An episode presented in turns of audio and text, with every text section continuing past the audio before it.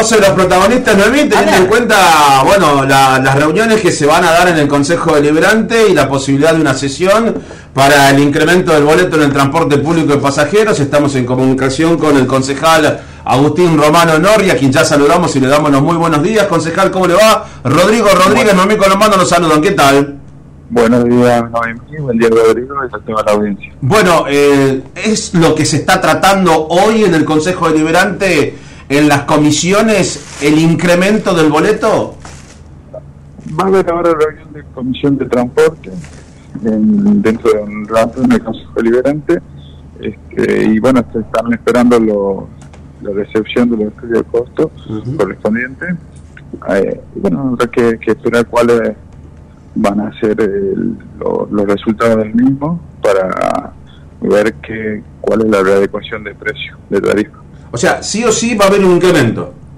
Sí, en estos días seguramente. O sea, no hay chance, digamos, que más allá de la presentación de ETAT hace más de un mes, con lo que sea... ¿Cuánto? Hace casi dos meses. Casi dos meses. venimos viendo el tema. Ajá, o sea, eh, sí o sí va a haber un incremento, pero no con lo que solicitó ETAT, el estudio de costo. No, no, de ninguna forma. Nosotros eh, lo que explicamos es lo siguiente. Ellos eh, dicen un precio de su estudio de costos. Sobre el estudio de costos hay que restarle los subsidios nacionales, los subsidios provinciales y los subsidios municipales y en base a eso se conforma una tarifa. Pero no es que ellos piden 200, cerca de 200 pesos, pero de ninguna forma va a haber un incremento de más de 15 o 20 pesos. Ahora, le hago una pregunta técnica en el proceder, ¿no? Tanto del Consejo Deliberante como de ETAT. Siempre que presenta un estudio de costo a ETAT hay que darle un aumento, no de lo que pretende, pero un aumento al fin. Y tenemos dos alternativas, no dar el aumento y que tengamos una semana de paro y en una semana la gente nos está pidiendo que demos el aumento.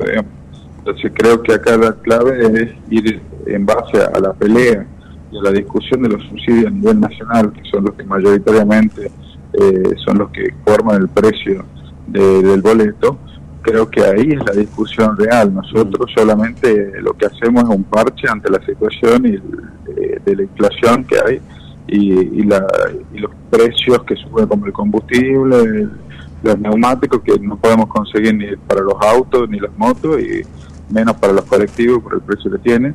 Entonces, eh, en base a eso, hoy vivimos una situación excepcional, digamos, que es la situación económica y financiera del país. Lo que nosotros decimos es la es necesaria una discusión real a nivel nacional. Hay un proyecto de la senadora Beatriz Ávila, el senador Cornejo, la senadora Vigo de Córdoba, de tres partidos políticos diferentes que entienden de que hay que tener un boleto federal, entonces que el tucumano pague lo mismo que el porteño o que el vecino de la provincia de Buenos Aires. Creo que eso es lo que debemos ir y para eso necesitamos de los tres senadores tucumanos y de los nueve diputados nacionales que eh, en conjunto trabajen para tener una tarifa federal, porque eh, como te digo, nosotros lo que hacemos son parches en la medida, digamos, de, lo posible que puede pagar el, el vecino de, de San Miguel de Tucumán, pero la, cuestión de fondo se resuelve en Buenos Aires. Ahora, em, como la palabra lo dice, estudio de costo es un estudio que se hace bajo, bajo un valor o un determinado valor que se analiza. Ya sea los estudios de costo de AETAT, con los estudios de costo, ponele que el Consejo Deliberante haya hecho uno, más el del Departamento Ejecutivo, en cualquiera de esos tres estudios de costo, se tiene en cuenta que no se cumple con la frecuencia horaria, que la gente va amontonada, que no respetan las paradas.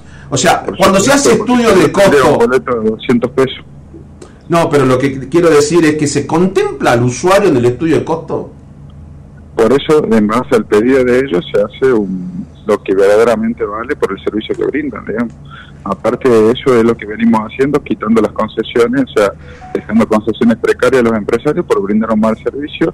Creo que hay líneas que con el mismo boleto cumplen brindando un buen servicio, como es la línea 19, y otras líneas que también brindan un buen servicio, y hay muchas otras que dejan mucho que desear. Entonces tenemos que empezar a nivelar para arriba y eh, quitarle la concesión a los empresarios que incumplan con la normativa. Eso creo que por eso hemos dejado precario todo y se pueden ir a, licitación de que las 14 líneas urbanas para ir mejorando el servicio.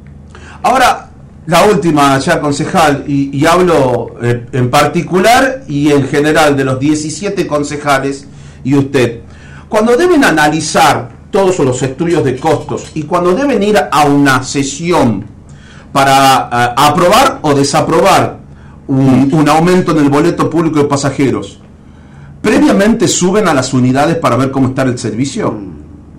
Sí, sabemos, nosotros tenemos un monitoreo cotidiano, digamos, de las diferentes líneas, sabemos el servicio que brindan y, por eso es que tenemos eh, amigos, vecinos que nos escriben y, No, pero hablo de los concejales en sí. ¿Cuándo fue la última vez que subió un colectivo? El año pasado. ¿Y cómo lo vio? Justo subí a la línea 19, este, estábamos... Ah, ese es modelo. Bueno, por eso, pero eh, brinda un buen servicio, nosotros por este día tenemos que nivelar para arriba. Claro. Y ahora con esa experiencia del año pasado, ¿vale el aumento de mañana? Para la línea 19 sí. Sí, pero por eso te digo que hay que nivelar para arriba y sacarle las concesiones a los empresarios que incumplan con las normativas vigentes. Mm. Eso es lo que, lo que hay que hacer. El tema es que hoy no hay, hoy también la previsibilidad que puede tener un empresario eh, en hacer una inversión sino que tiene una concesión precaria, o sea que no tiene, por eso le damos unas nuevas licitaciones que le dan durante 10 años el servicio y le da la posibilidad de invertir en nuevas líneas. Cuando nosotros le dimos, por ejemplo, a la línea 12, que se le dio la nueva eh, concesión hace unos años, cambió casi todo el parque automotriz, porque cuando uno tiene la concesión por 10 años, también eso le da la posibilidad de sacar crédito a 10 años para cambiar las unidades. Hoy un colectivo creo que está arriba de los 20 millones de pesos, cuando costaba hasta hace no menos de 5 años, costaba 3 millones de pesos. Ahora también hay que contemplar todas estas cosas en la falta de previsibilidad y la falta de crédito que hay en, en el país para brindar los servicios. Por eso te digo, la discusión de fondo no se da en Tucumán, la discusión de fondo tiene que dar en Buenos Aires a través de una equidad en la, la redistribución de los subsidios. Ahora, eh, eh, hablando un tema, ya, ya, por último, concejal, eh, estoy viendo el orden del día de la sesión de hoy de la legislatura provincial y uno de los temas, el penúltimo, dice suspender hasta el 31 de diciembre del 2023 la exigencia para que los vehículos del transporte público de pasajeros eh, sea de una antigüedad máxima de hasta 10 años. ¿Eso en qué influye en decisiones, por ejemplo, de la ordenanza 400 en la capital?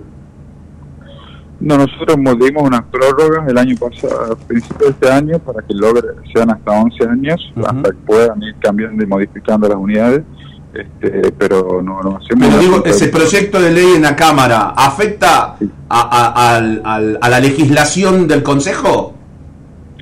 Eh, no, nosotros elegimos sobre 14 líneas colectivas. El problema de transporte en Tucumán hay 70 líneas colectivas, hay 56 que maneja y regula la provincia. Perfecto. Concejal, le quiero agradecer los minutos para con Radio Dinámica LB7. Muchas gracias. Que tenga buen día. A ustedes, que tengan muy buen día. muy amable, muchas gracias.